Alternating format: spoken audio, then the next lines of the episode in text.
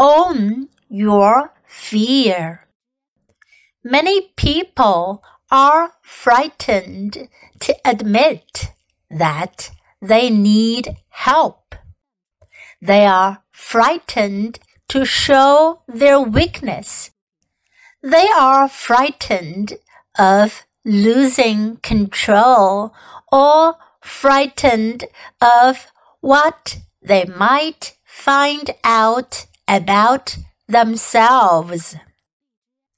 Sports people are a great example of what happens if you don't address your fears. They surface when you are at your most vulnerable. A golfer I worked with had a fundamental fear that he wasn't good enough. When he played, people whom he perceived to be worse than himself, he played well. However, whenever he was playing someone he thought was better than him, he was filled with fear and self doubt. What he needed was his own inner coach, getting him to focus not on the opposition, but on himself, getting him to control the controllables encouraging him to breathe deeply and enjoy what he was doing. Golf is not a team sport. It's just you, the golf club, the ball, and the course.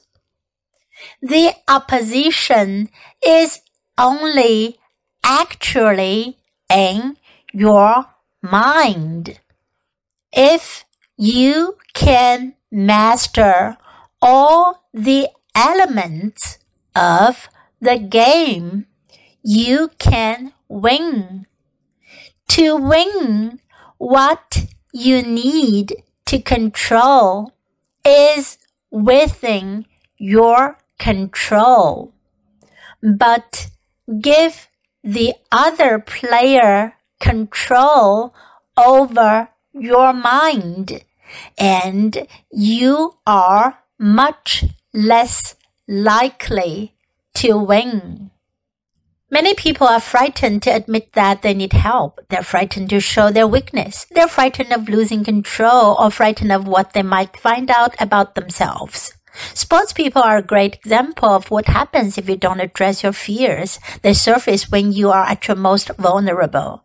A golfer I worked with had a fundamental fear that he wasn't good enough. When he played people whom he perceived to be worse than himself, he played well. However, whenever he was playing someone he thought was better than him, he was filled with fear and self-doubt.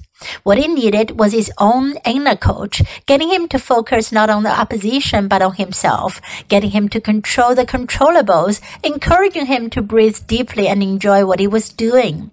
Golf is not a team sport. It's just you, the golf club, the ball, and the course. The opposition is only actually in your mind. If you can master all the elements of the game, you can win. To win, what you need to control is within your control, but give the other player control over your mind and you're much less likely to win.